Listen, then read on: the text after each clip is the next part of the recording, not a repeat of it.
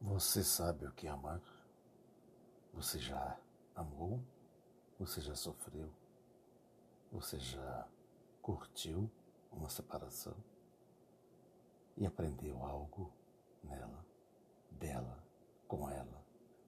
Então, ouça esse texto, esse meu podcast, e você poderá descobrir algo novo sobre amar.